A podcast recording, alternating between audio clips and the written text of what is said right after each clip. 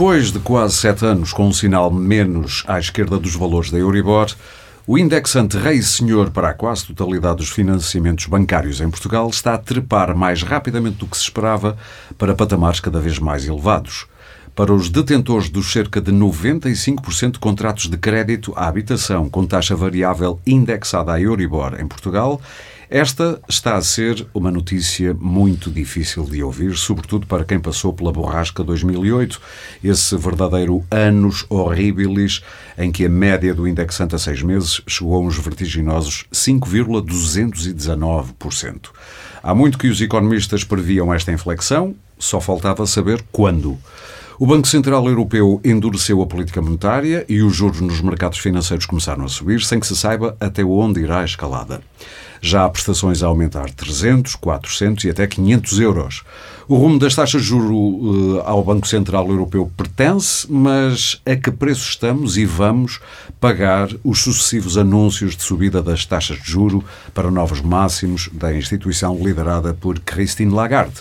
Que soluções para mitigar já o efeito da subida da Euribor nas prestações do crédito à habitação?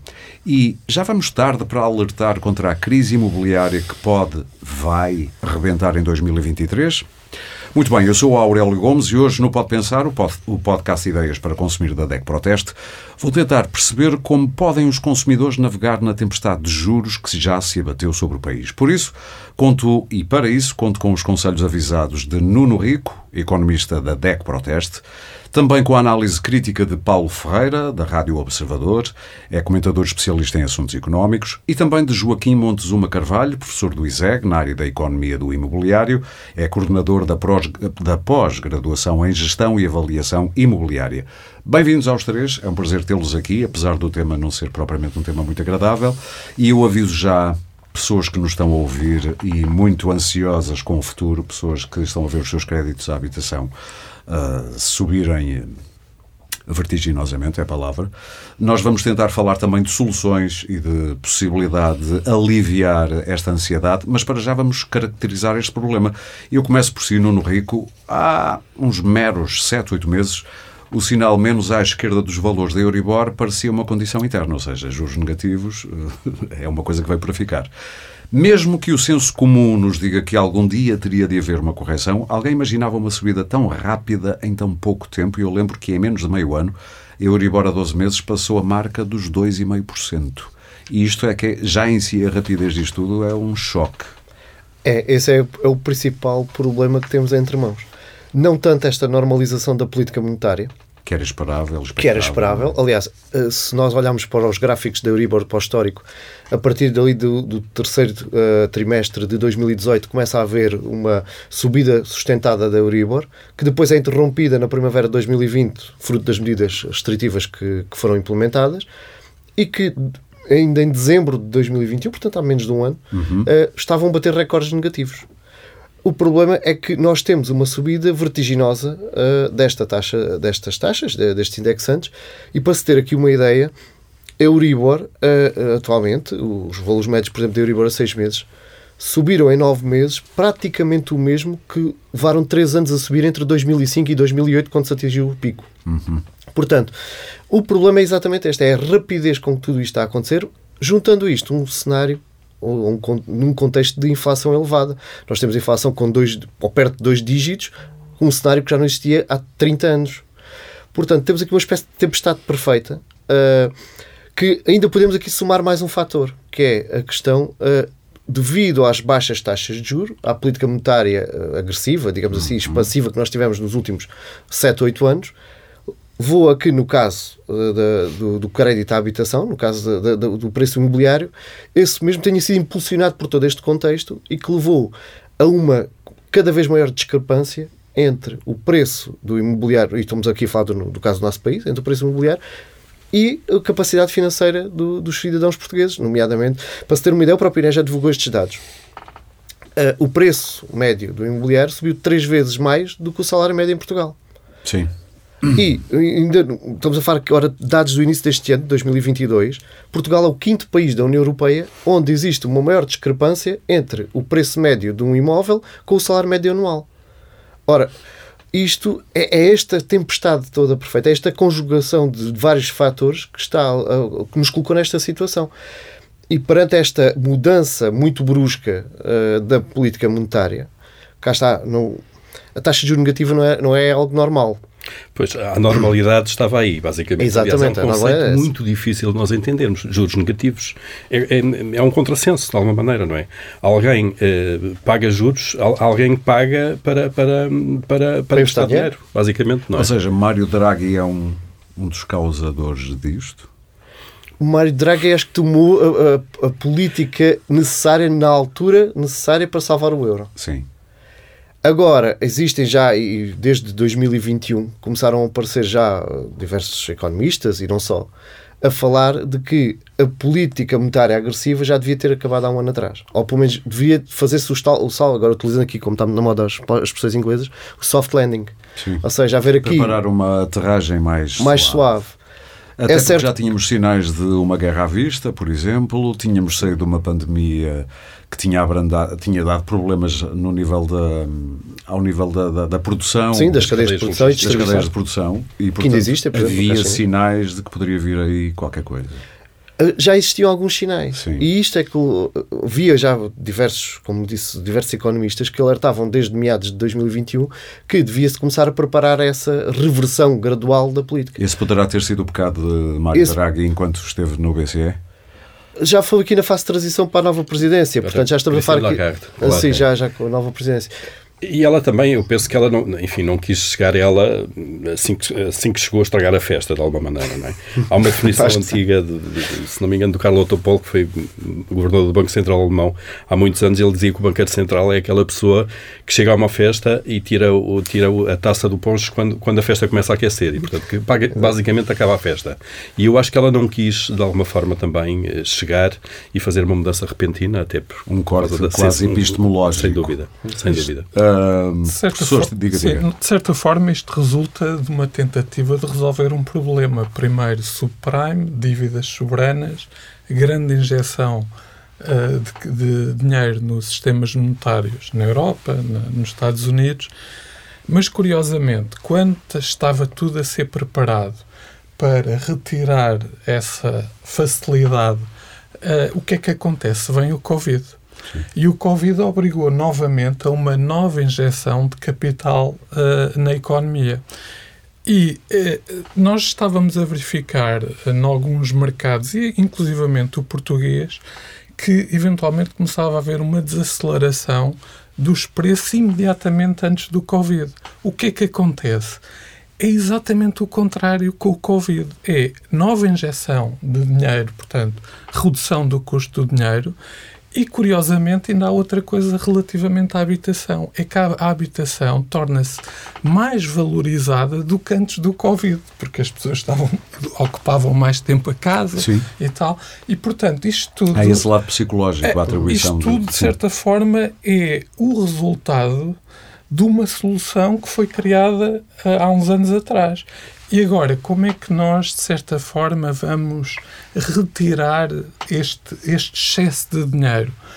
Quer dizer, está a ser à força, é a inflação. Se não houvesse Sim. inflação, nós continuávamos, talvez gradualmente. Então, mas a inflação veio colocar aqui um novo Concordam problema. com o que mais de 20 bancos centrais europeus estão a fazer, da Reserva Federal Americana, o Banco Central Britânico, o Banco Central Europeu e muitos outros, de subir taxas de juro. Uh, estamos de acordo aqui todos sobre isso? Não inteiramente, não inteiramente, porque uh, esta inflação tem que se perceber as origens de, de, deste movimento inflacionista.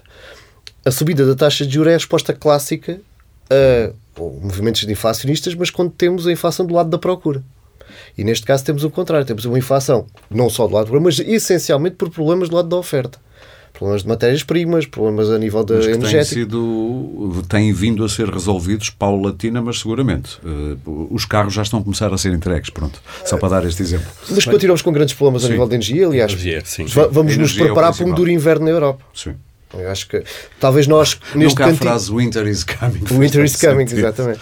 Pô, uh, uh, nós aqui neste cantinho da Europa estamos um bocadinho salvaguardados disso e porque temos outras fontes energéticas que não estamos dependentes do, do petróleo do russo, uh, perdão, do gás russo. Uh, porque é que a Europa também está dependente do gás russo? Isso é uma conversa muito interessante que poderíamos também ter. Foi opções políticas que levaram a isto, mas o que é certo é que esta parte energética é ainda um fator que está a contribuir e muito, e muito para a inflação. Sim. Ora, uh, e não vemos uma solução à vista. E não se vê uma solução à vista. Ora, atacar um problema de inflação que é, tem características um pouco diferentes daquilo que era o normal, com uma receita clássica, e resolve sempre, porque no limite a, a dor infligida pela, pela inflação faz com que o consumo reduza, mas podemos ter aqui um, um, uma política procíclica. Ou seja, uhum. estamos, por um lado, a tentar uh, conter a inflação, mas por outro lado estamos a causar danos na economia, que já se começam a ver e esse, para mim, vai ser o desafio nos próximos tempos: é até que ponto é que esta, esta política dos bancos centrais europeus, nomeadamente do BCE, de seguir esta, este uh, aumento mais duro das taxas de juros, vai ser compatível com, compatível com as economias europeias, nomeadamente a alemã, nesse uhum. aspecto. E quer que é a única não... que anuncia, como quase certa, uma recessão. O resto parece que há aqui uma estagflação, vá, não é? Uma estagnação sim, da economia, mais inflação. Cedo, talvez, para a sim, para perceber isso, sim. Porque não é só um fenómeno também de 3 ou 4 meses que nos diz que estamos em estagflação, mesmo que coincidam inflações elevadas, sim. como temos agora, próximas de 8, 10%, e uma queda das economias em 2 ou 3 trimestres. Isso vai acontecer seguramente em algumas. Não é isso que define estagflação mesmo. A estagflação tem que ser um processo mais continuado e que de alguma forma que entra ali nos que se estenda. O Japão passou por isso nos anos 90 e foi muito complicado sobre a questão da política monetária do, do, do, BCE, concretamente, eu concordo em parte com, com o Nuno Rico, discordo de outra parte. Concordo quando diz, obviamente, que isto é a receita clássica, não é? Os bancos centrais, basicamente, isto é o travão e o acelerador das economias, uhum. as taxas de juro. E é mais fácil de implementar? É o mais fácil de implementar, eh, na esperança, de facto, de travar um pouco as economias e fazer baixar os preços. Lei da oferta e da procura. De facto, é uma receita tradicional para um problema novo, porque este surto inflacionista tem estas características todas, não foi uma pressão de consumo, basicamente basicamente. As economias não estavam superaquecidas e a inflação não veio por aí. Por um lado, isso é verdade. Por outro lado, eu acho que é, seria inevitável que o BCE de acordo com a lógica, se quisermos, dos, dos falcões e das pombas, e das versus pombas. Né? Os falcões, no fundo, são caracteriza-se por aqueles países ou aquelas pessoas que acham que a política monetária deve ser mais austera e mais dura, de alguma maneira. E Não deve pombas, haver facilitismos. Depois há as pombas. Mas... As pombas são aqueles governos ou aqueles países que acham, estão sempre à espera de um facilitismo da parte dos bancos centrais, nomeadamente de juros mais baixos, para poderem uh, ter as economias a crescer mais, para haver mais folgas orçamentais, Sim. enfim, menos austeros, se quisermos. Mas ganharam os falcões, neste caso. Ganharam claramente os falcões. Eu acho que hoje em dia são quase todos falcões, pelo menos pelas informações que vêm do Conselho de Governadores. Eh, as subidas de juros até agora foram todas eh, consensuais. Portanto, não houve vozes discordantes. O BCE tem já agora uma política transparente, é que depois as, as atas são públicas passado umas semanas. Sabe-se perfeitamente o que cada um defendeu. Exatamente. Mas isto é bom para percebermos que não é uma coisa minimamente técnica, que se segue um livrinho técnico como quem intervém num circuito elétrico, vá.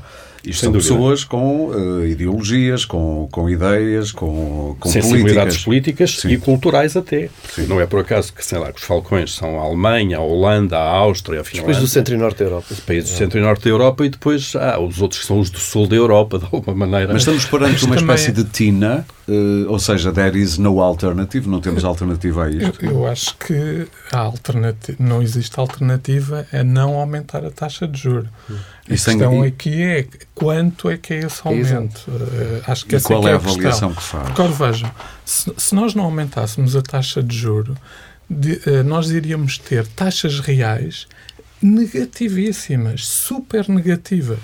Nós uh, uh, temos. Taxas de juros reais. Uh, reais, exatamente. Claro. Taxas de juros reais super negativas. E mesmo agora, mesmo com o aumento da taxa de juros, neste momento, a taxa de juros oferecida pelas obrigações de tesouro, já nem falo pelos depósitos bancários, continua a ser, em termos reais, negativa. Ou seja, eu, na realidade, no final do ano, se, se colocar o meu dinheiro, por exemplo, em obrigações de, do Tesouro, no final do ano fico com menos dinheiro do que tinha por causa no da início. Inflação. Por causa da inflação. Apesar de as obrigações terem visto terem os juros subir. e de forma também muito significativa. Vai chegar aos 3%. Exatamente, é? é isso. Portanto, o que é que isso significa? Significa que se não houvesse aumento das taxas de juros, então as taxas não seriam, eh, em termos reais, negativas. Eram super negativas. Isso tem impactos em todo o sistema financeiro. Uhum. Ou seja, há aqui também eh, questões técnicas, não são só ideológicas, que se têm de seguir. Vejamos, eh, nós vamos já falar sobre a taxa de juros fixa, mas há aqui uma vantagem para as famílias. É que as famílias estão a pagar uma taxa de juro maior, mas simultaneamente o valor da dívida em termos reais Diminui. diminui mais do que o aumento da taxa de juro. Portanto, em termos líquidos, a família vai ficar melhor. A longo prazo. Eh, Não é no longo prazo, é no final do ano. De cada Ah, é ano que já passa. É. curto prazo. Qual é o problema? É o esforço. É o esforço. É um É, esforço. é a tesouraria. Exatamente. sim, a tesouraria É, é um esforço. E esse esforço é complicado. E, e se perguntássemos às pessoas, vocês querem fazer esse esforço? Naturalmente, na grande maioria diria que não. Quem Mas não- vão ficar melhor. Quem não tiver, quem tiver, quem estiver a nadar em dinheiro, chamemos-lhe assim, isto é um bom cenário. Ou seja, quem não tiver, porque no fim acaba por ter uma dívida menor, como está a acabar de dizer, no fim do ano vá. Não, quem tiver dinheiro para aplicar também não é muito bom. Não, eu- sim. Porque em termos reais fica- vai ficar prejudicado. Quem é? estiver a nadar em dinheiro, vamos lá ver o que é que esse dinheiro está, onde é que ele Pois. está aplicado. Pois, não é? exatamente. Uh, se ele estiver com um rendimento superior à taxa de juro do empréstimo, por exemplo, então é deixá-lo estar de alguma maneira, Deixa mesmo que seja negativo. Sim, sim, sim, sim. É, a taxa de juro é- real é negativa, como vimos, não é? Sim. Isto é, perde-se dinheiro, mas pelo menos está a render alguma coisa. Se ele tiver aplicado a uma taxa inferior, se render menos do que a taxa de juro que o banco cobra, é uma boa altura para amortizar, Exatamente. para amortizar o Parte empréstimo. dívida, o Parte da empréstimo, dívida, sim, ou exatamente. parte, ou totalmente, conforme Porque o nadar, o retorno conforme tem o tamanho da piscina, Sim, não é? sim. Entendem então a crítica de Marcelo Rebelo Sousa, voltando a, a Christine Lagarde, ao, ao que disse, nós estamos a gravar na- na- no dia a seguir, ela ter feito eh, uma crítica a alguns países e à maneira como estão a ajudar e a injetar dinheiro na economia, com ajudas, muitas vezes transversais. É um pouco o caso português nos 125 euros. Não é transversal, mas é muito alargado o âmbito. Ela diz que deveria apontar-se mais afinadamente para as pessoas que mais vão precisar de ajuda.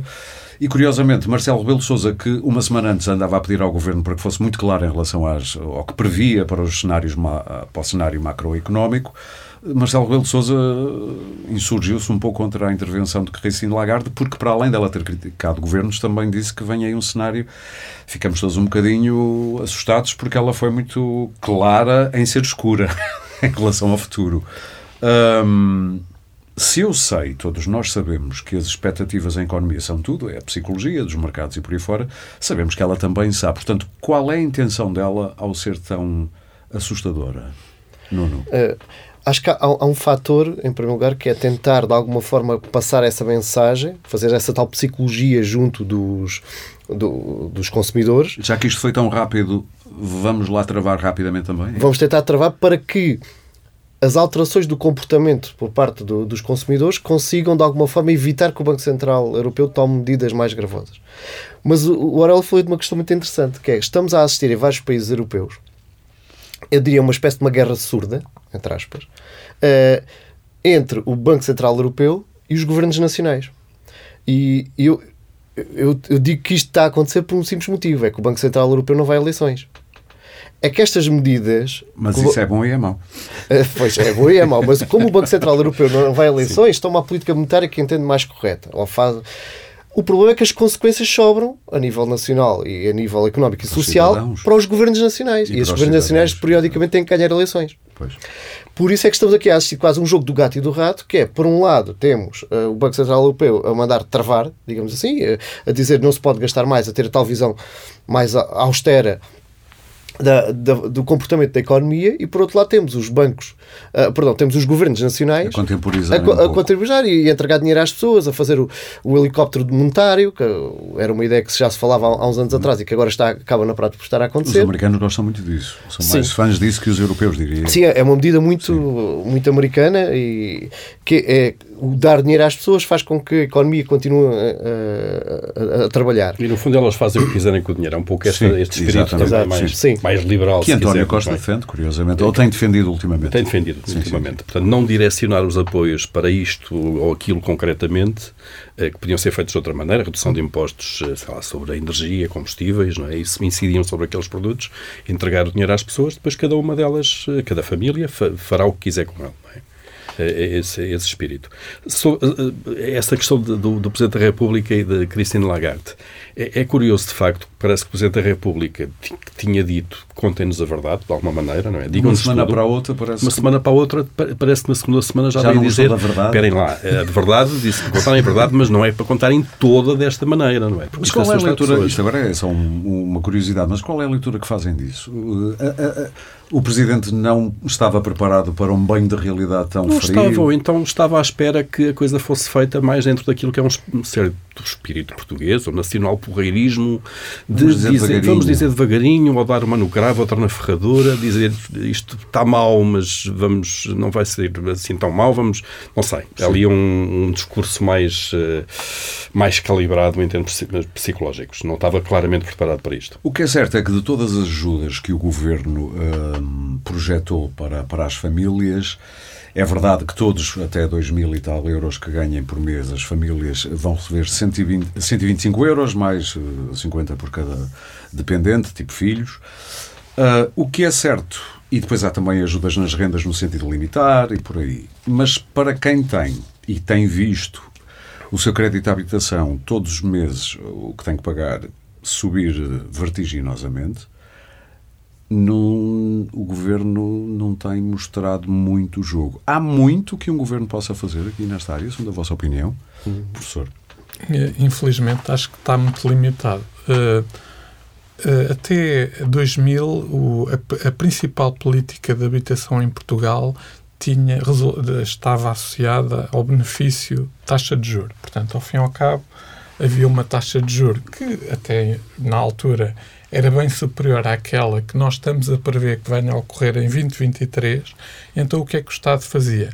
Pagava uma parte do, do juro às famílias. Mas era uma, uma política caríssima, super cara. Custou bilhões de, de euros ao Estado. Ao Estado Agora, fazer a todos nós. Exatamente. e neste momento eu diria que é um bocado difícil implementar uma medida dessas, porque por razões orçamentais. Será muito difícil. A outra é aumentar o prazo dos empréstimos, que foi exatamente isso que aconteceu durante o Covid. Mas aí é necessário que não, é, não depende só do, do governo português. Isto tem que ser consertado com o Banco Central Europeu e o Banco Central Europeu tem de autorizar isso de forma a que isso não tenha um impacto negativo no balanço dos bancos. E, portanto, não basta o governo querer. É necessário querer, e depois ter também o consentimento do Banco Central Europeu uhum. para implementar a política. Portanto, Portanto há aqui uh, vários níveis de, não de tem muitos graus de liberdade. Se recordam, foi aprovado em Parlamento Nacional uma, uh, uma alteração legislativa que prolongava as moratórias seis meses, mas que tinha lá uma cláusula que dizia, dependendo da autorização por parte do, do Banco Central Europeu, que nunca ocorreu. Portanto, foi, foi uma lei que, a partir assim que foi criada, já estava condenada ao fracasso, mas que, porque ou seja, o Banco Central Europeu nunca... Nunca deu autorização para prolongar, porque Portugal já teve a moratória mais longa de toda a União Europeia. Mas atenção, nós não temos a certeza se o Banco Central Europeu não vem a aceitar isso. Eventualmente uhum. poderá vir, não Sim. será só para Portugal. Claro. De certeza que é para outros países, incluindo Portugal. Portanto, nós não sabemos, mas não é ou seja, não é um grau de liberdade que o, o governo tenha neste momento. Pode vir uhum. a ter, mas neste momento Sim. não o tem. Quanto ao subsídio, acho que aí está muito limitado. E depois também é uma questão de equidade.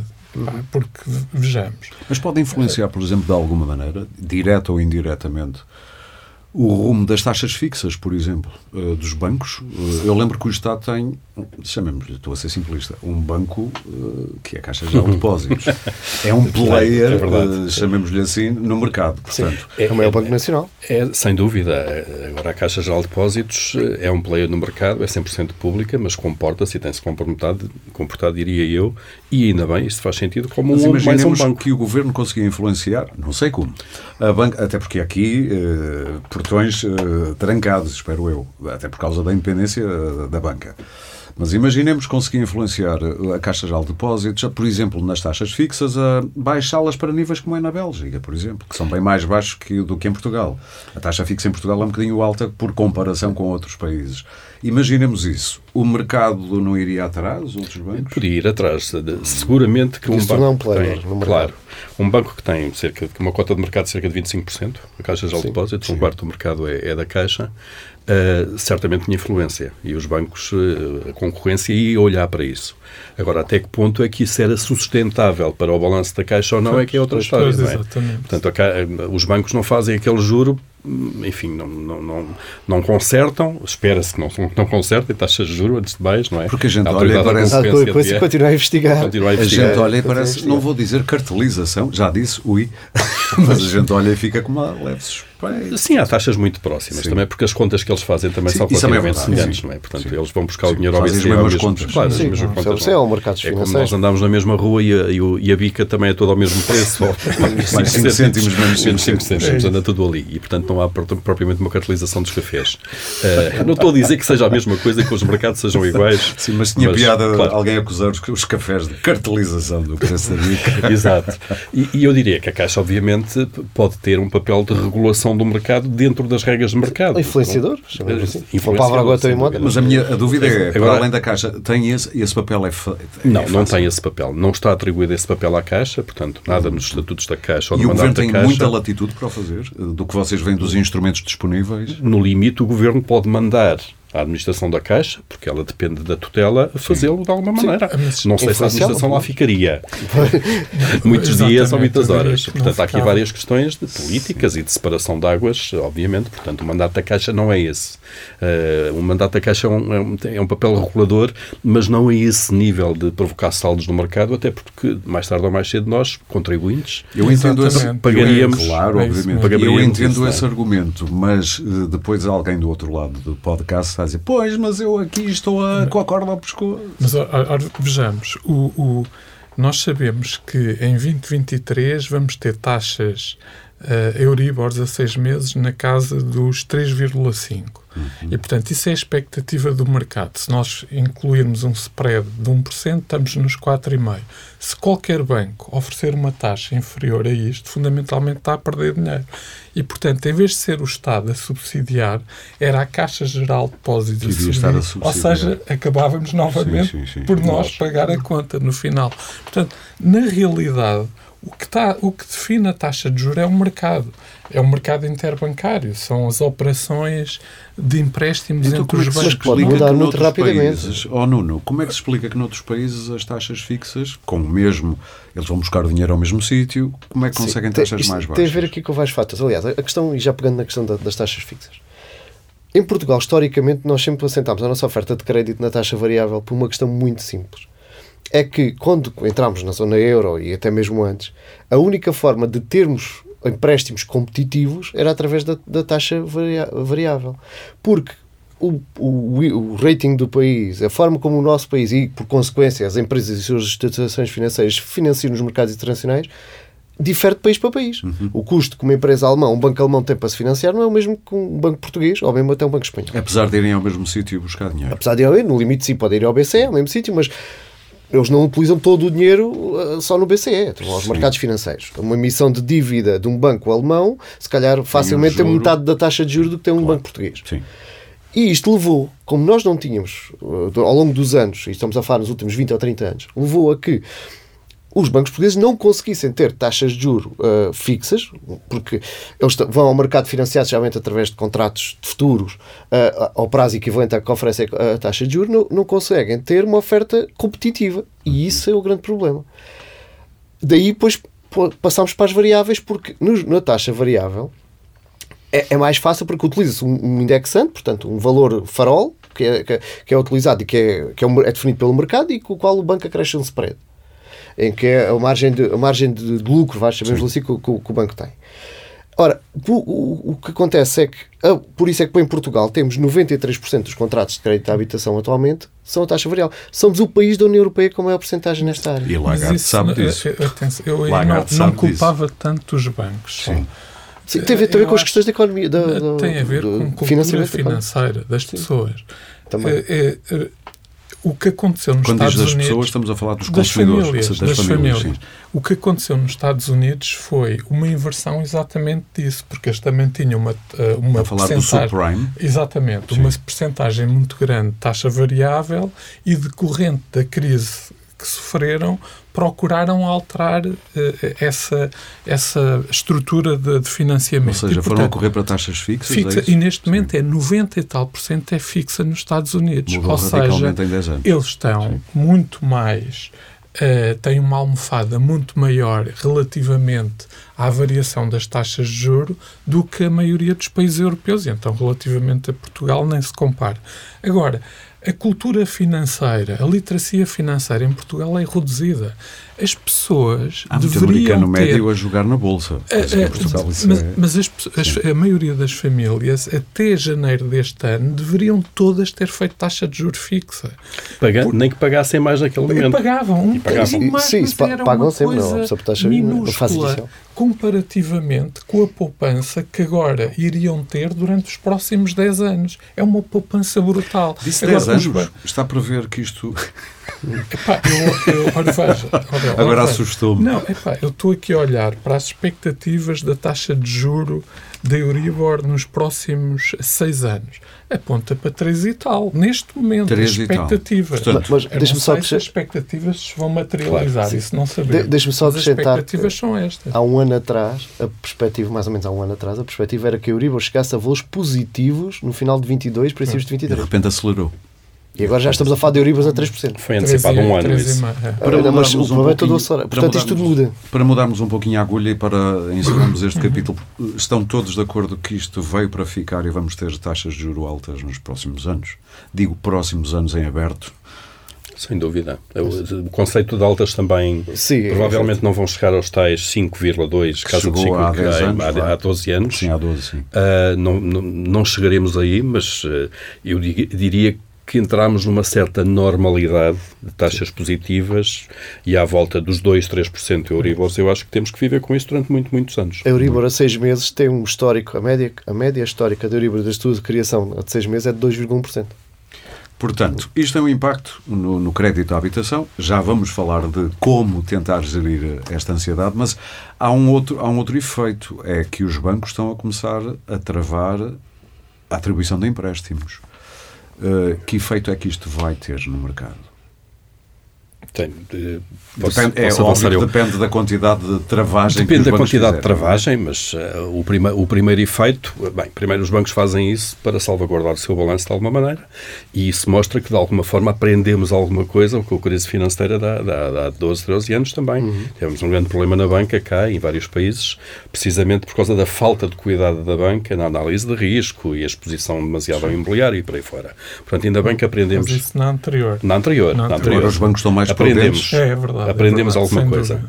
E, e aprendemos, há regras novas também. Há regras novas, os bancos não emprestam uma percentagem tão elevada do valor do imóvel que é dado como garantia, se bem que depois há fenómenos que aí vai-se para o crédito pessoal para Sim. fazer aquela, aquela, mas, aquela parte. Mas, é, adicionalmente a isso, e talvez ainda tão ou mais importante, é serem mais restritivos relativamente à concessão de crédito aos promotores uma grande parte dos problemas que nós tivemos anteriormente nem tinha tanto a ver com as famílias. Nos Estados Unidos, sim, na Irlanda também. Mas cá não. Mas em Portugal eram os promotores. Nós vimos isso em várias comissões parlamentares de inquérito. os grandes devedores, não é? Eram os promotores. nunca se lembram de nada, não é? Exato. Uma, uma enorme amnésia. E agora, realmente, a, a, a, a, banca foi muito mais criteriosa na concessão de crédito à promoção. E, portanto, eu diria que por aí ainda temos é que resolver problemas que vinham de trás. Mas durante estes últimos cinco anos, acho que pelo menos que eu tenha conhecimento, não haverá grandes problemas. Mas é, é curioso que diga isso, ainda temos problemas para resolver que vem de trás e já é. se anuncia em, em algumas notícias uma bolha que pode rebentar, com características especiais, já agora, já que é especialista Mas na área, não gosto como é que... termo. Mas já temos visto um isso termo. em alguns títulos de jornais. Sim. Eu bem sei que agora o clickbait também é só... uma fonte inesgotável de notícias. O, o, o Presidente da Reserva Federal falou em reset do mercado de habitação. Uh, achamos todos que é necessário. É, anda todo maluco. Mas é mais assustador ainda, não é? Porque isso é desligar e voltar a ligar, basicamente. Portanto, com, com quantos mortos pelo caminho, não é? Mas eu, eu sinceramente não É destruição sou, criativa. Não acredito no, no, numa bolha em, em, Portugal, sinceramente. Não acredita numa bolha que rebente? Ou que não acredita numa bolha? bolha? Não acredito que exista uma bolha uh, com potencial de, de rebentar, ou melhor, que exista a bolha neste momento. E, oh, mas, mas este cenário vai ter efeito nessa tal bolha, nesse tal, nesse tal negócio do imobiliário em Portugal?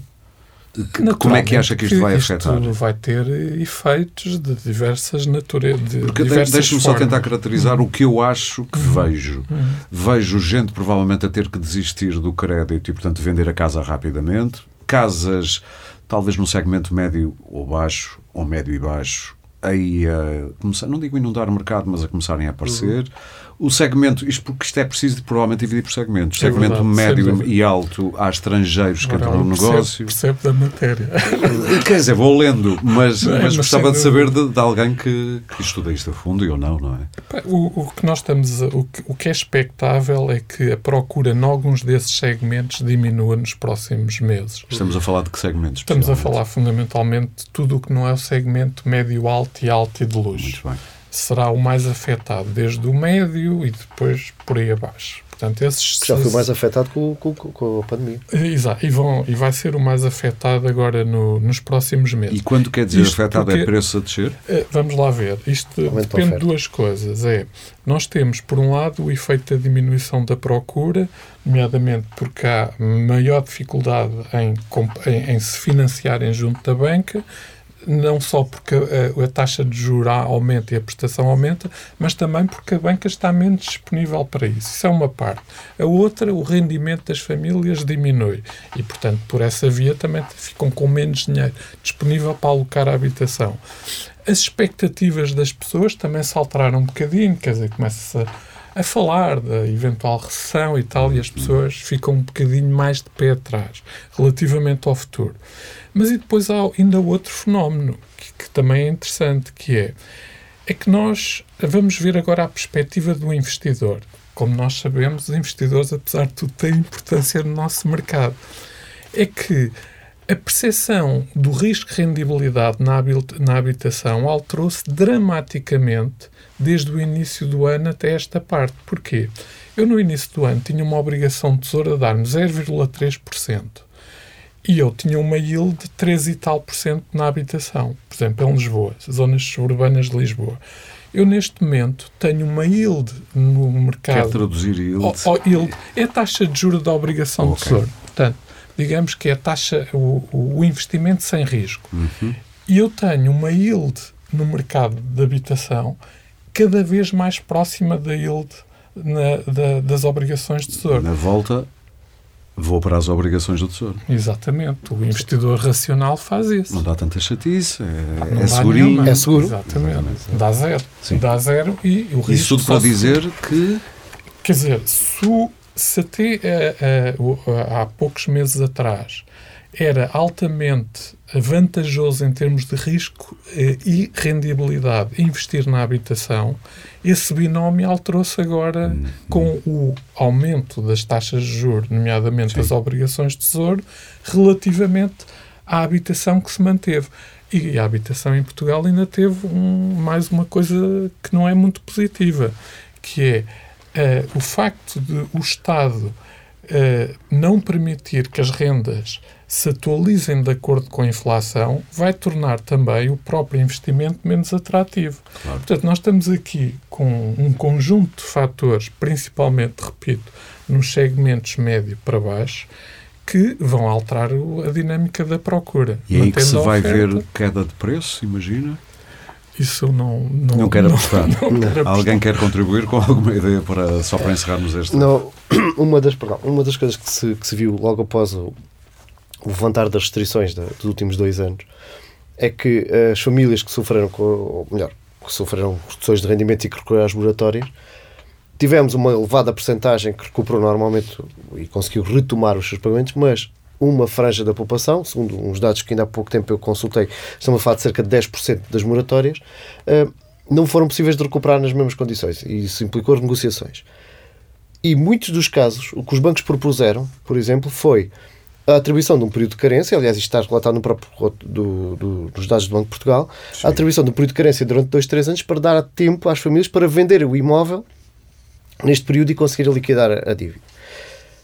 Agora, por exemplo, podia ser uma solução. Neste, neste caso, agora, de subida taxas de juros, é fazer aqui uma redução, ou um downsizing, que- utilizando a expressão inglesa, na, na casa que eu tenho. Passar, em vez de calhar ter um T3, passar para um T2, passar para uma zona mai- menos urbana e conseguir reduzir. O problema é o preço do imobiliário.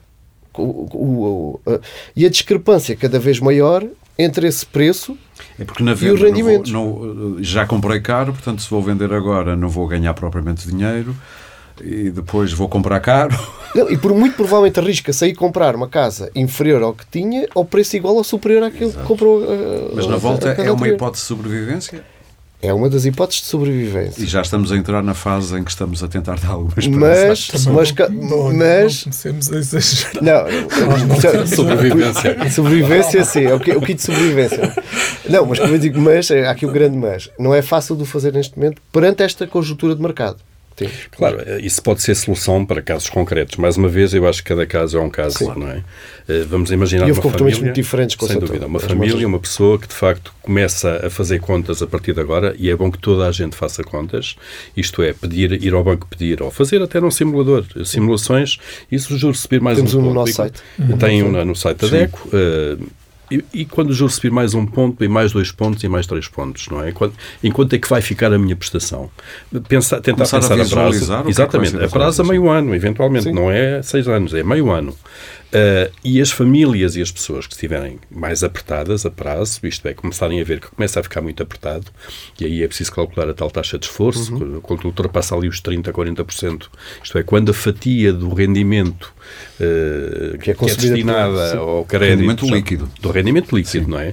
Ultrapassa aos 30%, 40%, é um sinal de alarme ali nos 40%. E, portanto, fazendo estas contas, pode, essa troca de casa pode, obviamente, resolver alguns problemas. Agora, as pessoas têm que estar disponíveis para perder, se quisermos, qualidade de vida, isto é, se calhar de- deixar de estar tão próximo do, mais próximo do centro das cidades, em zonas mais valorizadas, e eventualmente ir uns quilómetros mais para E há fora. aspectos o psicológicos nisso. Há pessoas, claro, "Ai, meu Deus, lá vou fazer uma mudança outra a mudança, vez. e não sei o quê." a, Sim, sim. a distância ao local de trabalho, eventualmente, embora o teletrabalho para algumas profissões tenha, tenha vindo para ficar, E, de alguma e o maneira. governo não é? anunciou agora, até Agora- para a poupança de energia, não é? Exato. E, portanto, isso pode ser solução mesmo apesar dos preços. Que, portanto, compra-se caro, vende-se caro e, portanto, aí não há grande ganho, não é? Ah, mas pode ser solução, de facto, para quem esteja disponível para baixar um pouco, se quisermos, o nível da habitação que tem. Sendo que o nível, a questão geográfica também entra aqui, como é É. Mas em Portugal temos um, um É, é gráfico. quase uma espécie, peço desculpa, em vez da morte vamos lá amputar o membro. Por exemplo, se quiseres. Peço desculpa de ser tétrico, mas isto está difícil. Mas- Mas, atenção, eu acho que não estamos nesse cenário neste momento. Mas caminhamos Sim, para lá. Eh, eh, por enquanto, gradualmente poderemos caminhar, mas também não devemos exagerar e assustar Não, aqui estamos as a ser mais pessoas. lagardistas Porque, atenção, nós para já epá, aumentámos a taxa de juro em 30 e tal por cento. É significativo, mas eh, também não devemos eh, entrar aqui num cenário altamente pessimista, porque Eu vou-lhe pessoas- dizer o que é que aconteceu agora que eu virei para trás. Ela intervém pouco, mas quando intervém, mas o que é que está a fazer com que o professor Montezuma seja tão otimista? O que é que ele sabe que nós não sabemos, não é? Eh, não, vamos lá ver. Eh, E eu, eu, por acaso, também estava a pensar o mesmo. é que é uma voz dissonante, mas ainda bem. Vejamos, nós uh, fundamentalmente estamos a entrar novamente na normalidade. Sim. E, portanto, nós temos que aprender a viver com a normalidade, que é uma taxa de juros, lá está, entre os dois, 3%. Só que é uma chatice termos uma inflação que... Mas é o contexto, tempo, é isso, é? o contexto e a rapidez. Não, mas essa parte nem é pior para quem tem o empréstimo, porque, o, o, tal como estava a dizer há bocadinho, o valor da dívida vai diminuindo por efeito da inflação. Mas o tal esforço agora, agora é, é, maior, é, é, uma, sim, uma grande, é um aborrecimento muito grande. É? Portanto, o que as famílias eventualmente poderão ter de fazer é, numa primeira fase, espero que o Banco Central Europeu seja. Uh, permita essa solução é alargar o horizonte temporal do empréstimo de forma a diminuir o valor da prestação pelo menos durante uma fase de adaptação, eventualmente depois a taxa de juros volta a Mas em Portugal um já pouco. não são os prazos. Pois, é isso, é isso mesmo que eu ia dizer. Para dar uma, uma ideia, é, os dados do, dos contratos de crédito celebrados em 2021, 46% foram celebrados por um prazo superior a 35 anos. Uh, e um em cada. Uh, assim, ou seja, isto para, para se perceber, uh, e um em cada quatro dos contratos celebrados em 2021 foram celebrados por montantes superiores a 150 mil euros. Uhum. Em Portugal, para, para fazer face a esta. 400 mil e 300 mil. Aí... Sim. Assim, os preços estão, estão, estão, completamente desfasados daquilo que é a realidade do ponto de vista de rendimentos da, da, da população portuguesa. Ora, o que é que nós já temos? Os bancos, para conseguirem ter uma, uma prestação que encaixe uh, na, na, na, capacidade financeira da família, esticam o prazo, além da taxa de juros, não é? Uh, e tentam aqui de alguma forma, por algum motivo, o Banco de Portugal, no início deste ano, veio reforçar aquela recomendação de 2018 e dizer uhum. que os contratos não deviam ter os 30 anos, porque depois temos aí que isso é um, é um, assunto muito interessante para também um dia discutirmos, que é uma, uma bomba retardador que temos aí. É que é temos um... dizer, vamos esticar aí os prazos. Olha, o elástico já está quase a rebentar. Depois de 80 anos. depois isto coloca, vamos imaginar os 35 anos. Uma pessoa com 40 anos vai acabar de pagar os 75. Se em princípio já estará reformada há 10 anos. E nós sabemos, por, por temas recentes na atualidade política, que a perspectiva de recebermos uh, a pensão uh, é cada vez menor. Uh, não é a perspectiva de a receber, é o montante que vamos receber. Sim, cada vez vamos receber menos, menos porcentagem. Nas mesmas condições Sim. Eh, contributivas, então, cada vez menos. É uma Portanto, bomba ao retardador? É uma bomba é. ao retardador. Aliás, a própria Comissão Europeia tem dados que indica que a partir de 2050 um reformado em Portugal irá receber cerca de menos de 50% do seu último vencimento Sim. como uma Agora aqui junto. Esperar que ele ainda tenha que pagar um crédito à habitação. Durante mais 10 ou 15 anos. E depois temos outra coisa. Contratado, que foi contratado quando ele tinha 40 anos, estava a trabalhar no auge da sua carreira, eventualmente o seu rendimento, ao próximo disso, e, portanto tinha outra capacidade e outra folga. É e numa altura da vida em que já não se consegue novas fontes de rendimento, uh, em que temos outras despesas geralmente, geralmente relacionadas com a saúde, e agora reparem que uh, em Portugal. Uh, cerca de 40% dos contratos vão acabar depois dos 70 anos do, dos mutuários.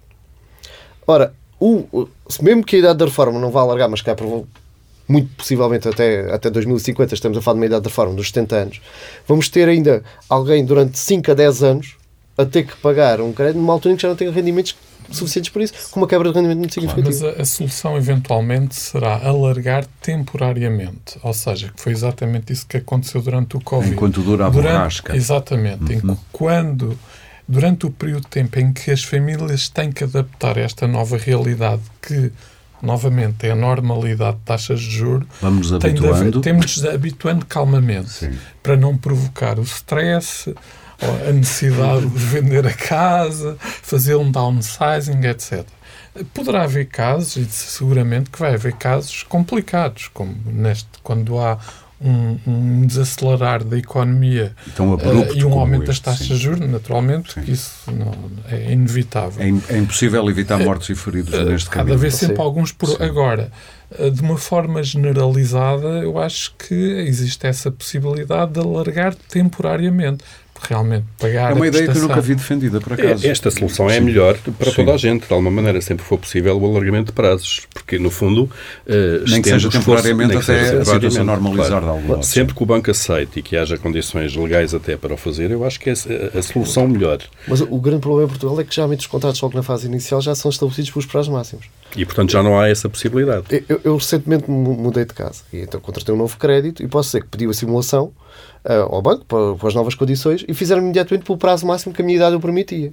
E eles ficaram quase chocados quando eu virem para eles e disse: Não, eu só quero isto até 30 anos. E mesmo assim, pretendo que, que esse prazo se vai reduzir ao de. Eu só quero isto até 30 Ah, mas aqui fica a pagar menos. Eu disse: Não, na prática fica mais porque pago mais juros mas tem uma prestação mais, mais simpática. Mas é esta a política. Eu geralmente por defeito, isso, basta irem aos simuladores dos bancos no, no site. Vão reparar quase sempre por defeito. Isso não vai mudar com esta nova com esta nova. Eu já fazem aquele, aquele prazo máximo de, em função da idade, agora com, com base nas recomendações do Banco de Portugal, e que vou frisar que continuam a ser recomendações, não são obrigações.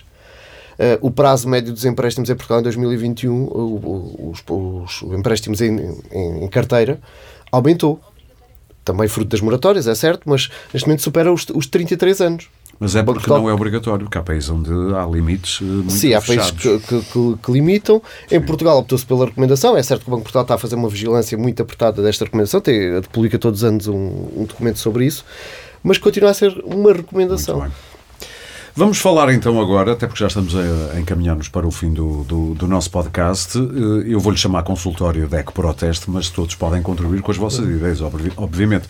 Eu perguntava já, porque eu imagino que se, for ouvinte de um podcast destes e, e vir, eh, como conheço pessoas que virão eh, aumentar a a sua prestação mensal em 200 ou 300 ou 400 euros, o que é que eu vou fazer à minha vida? Qual é a primeira conta a fazer? Uh, aquilo que já referimos aqui, e, e já agora, ainda antes de, de, responder à questão, eu estive a fazer umas estimativas. Só de janeiro para cá, estamos a falar com aquilo que é o valor médio de Euribor até ao dia de hoje, Sim. as famílias portuguesas terão tido um aumento da sua prestação médio de 70 euros, estamos a falar médio, portanto, todos os contratos em, em vigor, o que no global representa aqui um encargo adicional desde o início do ano de 100 milhões de euros. Isto, e, e digamos que ainda, ainda, agora a procissão vai no adro. É? O, que, o que é que devemos fazer quando nós começamos a ver aqui 70 euros? Os 70 euros é até um valor simpático, mas cá está. Quem tenha 300, 400 euros agora na renovação. Quem chega ao fim do mês com 5 euros a sobrar, 70 euros é muito. 70 euros é muito. Uh, a primeira, uh, a primeira medida que deve tomar é olhar, tentar prever o cenário futuro nós temos um simulador no nosso site, em deck.proteste.pt, onde pode uh, colocar o valor em dívida, os anos que faltam do contrato e depois aí pôr lá perspectivas de taxa de juros, que é pôr, colocar o spread do seu contrato e dizer e se o Euribor chegar a 3%, o que é que eu vou pagar? E é provável que chegue. E é provável que chegue. Uh, a primeira... Antes de continuar, uh, todos vós têm um, um limite uh, imaginário para onde vai chegar a Euribor? Ou... É, é tudo em aberto. Isso é tudo em aberto e uh, utilizando aqui a máxima que muitas vezes é aplicada nos meandros do futebol, que é o que hoje é verdade, amanhã pode ser mentira. Sim, eu sei, mas todos nós temos, dizemos isso, mas depois na nossa cabeça, não, isto não vai chegar aos 6%. Não parece para já, no atual contexto, que vamos aqui repetir o cenário de 2008. Okay. Agora que os valores comecem aqui a estabilizar, como aqui também já foi referido, entre os 2 e 3%, okay. parece é essa a perspectiva. Para a Euribor, para a Euribor sim. Depois para temos que acrescentar um o spread. o spread, portanto estamos ali sim, sim, sim. nos tais 4, 4,5. Que é o sim. No caso dos créditos, a taxa do crédito. Claro. Sim, sim, sim. sim. Pronto. Mas, portanto, a partir do momento em que nós verificamos e vamos medir esse possível impacto em que ultrapassa os tais 30%, 40% do nosso rendimento uh, líquido uhum. mensal. É começar a preparar, não é esperar que. Ou vamos lá ver se não chega a chover e vamos lá ver se calhar se o presidente do Banco Central alemão, alemão uh, diz que isto já começa a ser um bocadinho mais e, e faz travar a política do, do BCE. Uh, agora aqui num tom um bocadinho provocatório. Uh, Há quem diga que é preciso. Desculpa, isso sim, não tem nada a ver com o que estamos a falar, mas agora lembro-me pelo, pelo, que acabou de dizer o Nuno. Há quem diga que é preciso que a equipa, que a equipa, que a economia alemã vá mesmo para a recessão, porque salvar a Europa, salvar a Alemanha é salvar a Europa. Sim. Basta olhar para os estatutos do BCE para verificar qual é a inspiração. Mas aqui, isto, novamente, também temos algumas limitações. Porque, é, ou seja, o Banco Central Europeu não pode estar isolado em termos de política monetária por exemplo, do, da Reserva Federal Americana. Sim, por causa da taxa de câmbio. Exatamente. Claro, Portanto, como é que diziam nós, os está tudo ligado. Claro. Está tudo interligado, sim, sim. ou seja, nós uh, uh, uh, vamos estar dependentes da política monetária nos Estados Unidos. E o que nós verificamos é que eles já aumentaram muito mais a nós taxa de juros. atrás, Mesmo que os é? alemães queiram uma taxa mais reduzida, eventualmente não o poderão fazer. Não depende do que eles querem. Exatamente. Exato. Mas que tem muita influência, tem. Sim, no limite tem. Mas também se preocupam com qual o é valor da moeda, os Sim. alemães, com o valor do euro. Sim. E não querem vê-lo desvalorizar muito mais. Sim, porque certamente. por causa das É exportações, que já está a meter medo a muita gente a paridade, já não paridade com o dólar, não é? Exatamente. Mas Nuno, pronto, estávamos- voltando às possíveis soluções. a- ao nosso quintal. O primeiro, foi, uh, uh, a primeira medida que se pode tomar é, se foi possível, durante este período tivemos taxas de juros negativas, em que uh, até a poupança aumentou em Portugal, nomeadamente nos últimos dois anos, é aquilo que também já aqui foi referido, é aproveitar para as amortizar. todas. Aquilo que a gente poupou vai tudo agora. Sim, mas aproveitar para amortizar. Sim. Por Esse isso- é uma ótima, um ótimo conselho, na minha perspectiva. Sim. Esse é o ideal, é realmente pegar no dinheiro e amortizar, porque... Havendo dinheiro, sim. Havendo dinheiro. E, e Havendo aproveitar essa para amortizar, eventualmente sem, sem encurtar prazos. Mantendo Sim. o prazo, porque aí reduz de facto a prestação.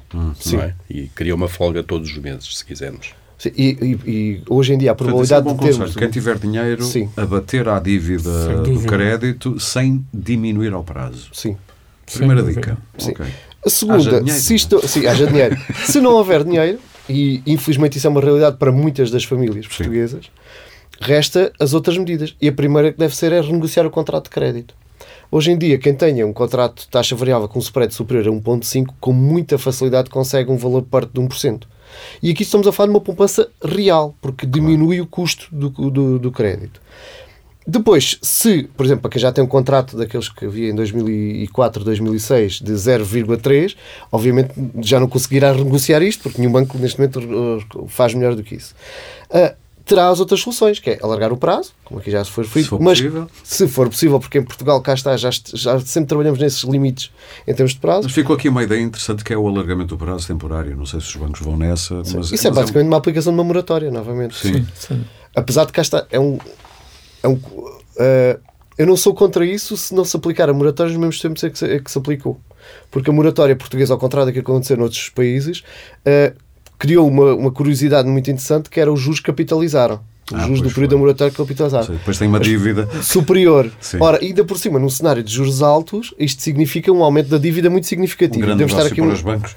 Pois. É, é, Também não, não é Também não vou. não é No fundo, os Meti o bancos. pé na poça. Não, não. Não, não, é um negócio, mas que é certo que é um negócio normal para os bancos, porque- mas também houve aqui uma mudança do contrato que o banco tinha feito com aquela pessoa. E tem que ganhar alguma Mas noutros coisa países europeus não, houve uma suspensão do contrato. Não, mas Ponto. eh, eh, Ponto. na realidade, em termos de cálculo financeiro, quer dizer, o, o banco não ficou beneficiado, ou seja, ele eh, permitiu que não se realizassem os pagamentos e capitalizou esses pa- pagamentos para o futuro, mas ele não ficou beneficiado com isso. No cálculo financeiro, sim. Exatamente. No cálculo financeiro ele ficou Sim. numa, numa situação de neutralidade. Idêntica. E exatamente a mesma coisa para, a- para a família. Agora, não é simpático ficar com uma dívida maior, mas eh, Sim, Eu não resulta- pago durante uns meses, mas quando começar a pagar, caraças, vou ter uma dívida. Ma- um Mas o banco não ficou beneficiado. estou a Também, perceber, eu não estou aqui a fazer Não, mas- o, não, não, a, a claro. defender A verdade é para ser mas dito. é a Sim, claro, realidade das coisas. Mas há, há um ponto, eh, independentemente das soluções que depois, com cada banco e cada caso concreto, sejam, sejam encontradas, eu acho que há um ponto essencial, que é as pessoas serem proativas, não deixarem nunca chegar àquele Ao dia incumprimento. ao incumprimento, àquele dia em que Vão cai, falando com o banco. vão Sim. falando antes, porque isto quebra uma confiança de facto. Sim, a partir do momento do incumprimento, perderam o poder negocial todo. Acabou, exatamente. A partir do momento em que chega o dia de retirar o dinheiro da prestação e o dinheiro não está na conta, perde-se logo um grande capital de negociação com o banco. E, portanto, o ideal é sempre, eh, semanas antes, eh, prevendo que isso pode acontecer e falar com Até o porque é banco. um ato de boa fé que Exatamente, também sim. Alguma E- e vontade bancos- de querer resolver o assunto. Sem dúvida. E, e os bancos, por aquilo que é o feedback que nos tem chegado nos últimos meses, até após o fim das moratórias, eh, eles têm estado bastante disponíveis para negociar soluções, para encontrar soluções. Os bancos também não lhes interessa eh, incumprimento, Sim, de repente por causa dos rácios de baratas. Apesar de haver aí fundos de investimento imobiliários Em casas interessados, baratas. eh, interessados em, em carteiras de crédito mal parado de- dos bancos, mas Sim, sim, sim. apesar de haver isso, não é? Eh, os bancos não têm esse interesse que haja, que haja mal parado. Aliás, até por causa do cumprimento das regras do, do BCE. Eh, Não e- tem mesmo nenhum interesse, Sim. eh, porque para eles não é, não é negócio, é negócio para quem compra as Sim, carteiras. É, é, mas é para eles dizer. Para esses fundos é um negócio. grande Sim, negócio. é. Para a banca. É há fundos que já um estão negócio. de olho aí, É eh, de olho na- nas, nas carteiras de mal Sim, eu parado. já vejo abutres no céu. Sim. Por cima do negócio imobiliário. está continuando norte. Mas, epá, mas eu ainda colocava aqui agora mais uma nota otimista, se me permite. Hoje lá, é bom, é bom. É assim, nós tivemos um crescimento brutal dos preços uh, em Lisboa, Porto e respectivas áreas metropolitanas e no Algarve mas isso também não é bem verdade no resto do país. Uhum. E, portanto, nós temos realidades diferentes. Uhum. Nós tivemos um crescimento dos preços em Viseu na casa dos 40%. E, em, e em, em, Lisboa, cento e tal por cento, e em alguns casos 300 por cento. Portanto, são bem aproveitadinho, diferentes. podia ser um incentivo à descentralização. é verdade. A Irlanda, a Irlanda está a fazê-lo. É verdade. A Irlanda está a fazê-lo. Eu estou a brincar, mas, não, mas a Irlanda está a fazer. Eu às vezes acho que os nossos governos eh, passam-lhes oportunidades à frente que, epá, aproveitem. Ah, eu vi isto no outro dia, no, num canal de televisão. A Irlanda está a utilizar uh, em, povo, em povoações de interior antigos equipamentos públicos que foram desativados ao longo dos uhum. anos devido à falta de população, a convidar os jovens, os chamados nómadas digitais hoje em dia, que podem trabalhar em qualquer que podem trabalhar em qualquer parte, em qualquer parte e dão-lhes habitação a baixo custo, exato, dão-lhes habitação a baixo custo e criam condições para eles criam, aproveitam essas infraestruturas. Eu vi até o caso era de uma antiga escola que foi recuperada como uma espécie de uh, coworking uh, onde eles podem trabalhar e incentivam através de custos muito mais baixos uh, esses jovens e é uma forma de o interior. Claro. Muito bem, vamos então terminar com mais dicas. Uh, havia a possibilidade, por exemplo, de optar se tem uma taxa variável pela fixa. Vale a pena pensar nisso? Uh, é um mito? o que é que não, como, como aqui já foi referido, valeria a pena há um ano atrás eventualmente. Neste momento já Neste vai momento tarde. não, porque as taxas fixas obviamente acompanham a evolução das taxas no mercado.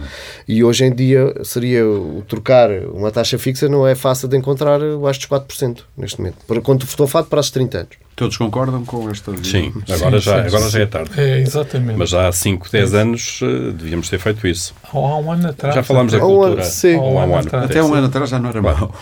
Atenção, eu sou favorável que um investimento tão, a tão longo prazo como é a compra do, ou, ou, neste caso, contratar um crédito para a compra de uma habitação, deveria, se calhar, ter uma taxa fixa. Faz de conta, isto é um faz de conta, que eu tinha optado por taxa fixa há 10 anos.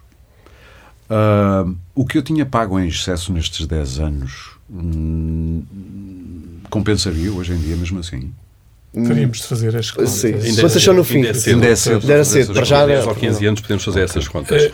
Mas há uma coisa seguramente que, que, que, tinha, que, que ia acontecer-te agora. É paz de espírito. Dormir descansado agora durante este mês. É um seguro. Sim, é um prémio de seguro. Sim, sim, sim. Às vezes é, é preciso pagar para ter uh, um sono descansado. É, o seguro, é. Não, no, sobre isto... Uh, eu, eu, fiz um levantamento de dados há uns tempos atrás que, por exemplo, quem tivesse optado por taxa fixa no ano 2000 teria a pagar taxa fixa, na altura os meus contratos mas rondavam os 4%. Há 22 anos. Sim, sim há 22, mas tendo em conta que um crédito dura 30 anos, portanto isso estaria claro, em vigor. Claro. Era, comparando com a evolução da Euribor, basicamente só tinha compensado ali de 2005 e 2008. Uhum. Aí sim, havia, houve ali um período que lhe compensou. Todo o, e já estamos aqui a falar de um intervalo temporal de mais de 20 anos. Ou, aliás, assim, mais de 20 anos. Uh, é sempre uma decisão muito difícil. Eu acho que deve ser encarado. Há, há aqui um aspecto, para além do, do económico, há um aspecto também emocional que deve ser encarado. Que é, uh, eu quero pagar mais, sabendo que estou a pagar mais, mas eu quero dormir descansado nos próximos. Porque eu sei lá o que é que vai acontecer. O que é que vai acontecer. Uhum. E daí nós aconselhamos que quem opta por taxa fixa o deve fazer por o maior prazo possível. Exceto, atenção, exceto agora nestes períodos de que nós sabemos que vai ser de subida e se tiver uma, uma oferta de taxa fixa, como posso dizer que ainda há dois, três dias me foi apresentada um, uma proposta de crédito de uma pessoa, minha amiga, que me pediu o conselho, em que o valor de taxa fixa de dois anos a 1,75. E eu aconselhei-o a, aceitar. Claro. Porque um 75 neste momento a dois anos será, muito provavelmente está a pagar mais. Mas há muita gente a oferecer, muitos bancos a oferecer essa taxa agora? Eh, já começa, aparecem algumas propostas, mas que está em curto prazo. Ok. E é um Muito... esforço comercial desse banco, Sim. para captar clientes. É, é um esforço comercial, aliás, está portanto. Sim. Ora, o grande problema que temos aqui é, é, é, como já referimos, a questão da taxa fixa em Portugal nunca foi muito competitiva. Se o diferencial, obviamente tem que haver sempre um diferencial em relação à taxa variável, mas se o diferencial for mais reduzido, Uh, obviamente, se calhar aqui a decisão já não é tão difícil. O problema foi que muita gente viu uma diferença tão grande entre a fixa e a variável que, epá, Há um ano atrás. Sim. Há um ano atrás. Agora estamos na Europa, para falar há 22 anos, estamos na Europa, isto agora é tudo pois. calminho. E, e é uma perspectiva de curto prazo. Claro. Sim. Não é? porque nós nunca pensámos de facto. Não estamos a chamar estúpidas às pessoas, na não, altura não, foi uma decisão é, racional. Sim, é, é, lógico, isso é Há um ano atrás nós estávamos a lidar com Euribors de menos 0,4, menos 0,5. Ninguém pode dizer que esperava isto no ano seguinte. Não, posso dizer que há um ano atrás perspectivava que, a perspectiva era que a Euribor chegasse a valores positivos no final deste ano, princípios de 2023. Eu lembro, nós já falámos disto aqui num outro podcast ou uma coisa parecida Sim. assim. Ou, ou, seja, isto vai chegar isto alterou... no tempo aos zero. Sim, irá chegar, só que o problema é que tudo, tudo isto foi muito rápido. Ora, se há um ano atrás eu estava a lidar com uma Euribor na altura negativa de menos 0,5, uh, se me fosse apresentada uma proposta de taxa fixa naquela altura de claro. 1,5% ou 2%, teria aceito se calhar tinha aceito. Sim. Temos tinha... que fechar. Uh, eu não queria fechar sem uma nota positiva. se for possível, positiva. Uma última palavra, um último pensamento. Eu diria isto. Tal como tudo mudou para negativo muito rapidamente, há sempre a possibilidade de muito rapidamente a coisa mudar ou isto é só otimismo infundado e nada nas estrelas nos diz que isso possa acontecer. Não, eu acho que há hipótese mudar, até porque há, há, acontecimentos geopolíticos que estão, de alguma forma, na origem disto tudo. Estamos a falar da guerra, por exemplo? Estamos a falar da guerra. Se o senhor Vladimir Putin decidir, de repente, terminar a operação militar especial, eu acho que se criam condições para que uma boa parte deste contexto de incerteza se possa mais rapidamente. Mas os sinais que vêm dali são animadores? Não, não são. Não, todos. antes pelo contrário. Eu diria que o simples facto de se terem, se terem realizado os referendos provam as intenções de Putin. Claro. E dificultam a atuação da, da, das forças ucranianas, porque aquilo agora passa a ser território Sem russo. Ai, ai, ai. Pois, é não podem estar aqui. Território é? russo. é um, um ataque com as armas nucleares. Provavelmente fui eu a levar o meu otimismo longe demais. Mas obrigado pelo esforço. Não, mas, mas este é realmente uma, uma nota de, que, de otimismo e que poderá nós também não sabemos o futuro. Sim. Nós não sabemos o que é que vai acontecer e qual vai ser o desfecho da guerra, se vai demorar mais ou menos tempo. A vida uh, tem esse lado muito interessante, é, ser nunca, extremamente criativa. É, e, incerta. De, de, resto, ninguém acreditava que a invasão fosse possível. Uh, portanto, isso vai ajudar seguramente e alterar aqui parte destas variáveis que Eu nós diria que só o otimismo de o conflito terminar era um boost em quase tudo, que provavelmente todas as áreas da nossa vida iriam usufruir Sim. disso. Nuno, uma última uh, para encerrar. Eu, eu, diria que o último conselho, a última mensagem que eu queria aqui passar é que estamos a assistir à, à normalização da, da vida do ponto de vista financeiro. Taxas de juros negativas não, não eram um cenário normal. E cá está, também levaram-nos um pouco a esta situação. Agora, o que temos aqui por trás é que, no caso concreto português, temos um grande problema do ponto de vista deste desfazamento, como eu já referi, entre a oferta e a procura, e nomeado o preço. Uhum. E precisamos do mercado, do ponto de vista imobiliário, quer na venda, mas principalmente no arrendamento, muito mais dinâmico. Até porque provavelmente vai ser um mercado onde vai haver pressão de procura. Onde vai haver pressão de procura. Poderá para, haver. Para termos uma ideia. Onde já está a haver. Já está onde já está, já está a haver. Uh, para termos uma ideia, na Alemanha só 50% do, dos consumidores é que têm casa própria. Em Portugal este valor é superior a 75%. Sim porque não há alternativas. Hum, aqui sim, aqui aplica-se a TINA, praticamente. Uh, apesar de que, atenção, essa, a expressão do TINA é uma expressão que me causa arrepios e que, qual a versão mesmo. Uh, porque acho que há sempre alternativas. Uh, depende da, da, vontade política e, e dos interesses económicos. agora, o que nós precisamos é exatamente isso: é de uma verdadeira, um mercado de arrendamento dinâmico. Porque, por exemplo, hoje em dia não faz muito sentido um jovem que tem um trabalho precário que uh, tem, possivelmente, que hoje em dia tem uma atividade altamente uh, móvel. Ou seja, tanto parece estar a trabalhar em Lisboa como está a trabalhar no Porto ou está a trabalhar no estrangeiro. Ver-se forçado, que muitas vezes não há outra opção. É comprar uma casa para uma às casa. vezes estar lá um ano, porque depois vai trabalhar para o estrangeiro, depois tem que vender à pressa e não sei o quê. Exatamente. Mas isto está-nos a dar uma ideia para fazermos aqui um programa sobre o mercado de arrendamento. que achas, Maria João Amorim? Eu acho que sim. Muito bem, muito obrigado aos três, sinceramente. Foi obrigado, uma bela obrigado. conversa. Foi um gosto, com, obrigado. Com muitas nuvens por aqui, mas pronto. Obrigado também a quem nos ouviu e para ajudar os consumidores a ultrapassar a tempestade de juros que já está a bater sobre o país, há conselhos e dicas importantes em deco.proteste.pt barra comparar traço casa. Informe-se, simule o melhor crédito para si, veja se vale a pena fazer o seguro de vida fora do banco, por exemplo, e também em deco.proteste.pt barra campanhas barra pop traço no pop crédito, descubra se vale a pena mudar de banco e poupar no crédito à habitação. Não pague, nem espere para ver. Vale a pena falar com tempo sobre estas coisas com o seu banco. De resto, já sabe, pode subscrever e seguir este podcast em Spotify, Apple Podcasts, Google Podcasts, SoundCloud ou qualquer plataforma de podcast que utilize no seu telemóvel ou computador e pode também ouvi-lo em deco.proteste.pt. Este episódio teve, como sempre, a coordenação editorial de Maria João Amorim, produção de Sandra Borges e foi gravado e produzido nos estúdios da Índigo. O Pode Pensar da DEC Proteste regressa em breve com mais ideias para consumir.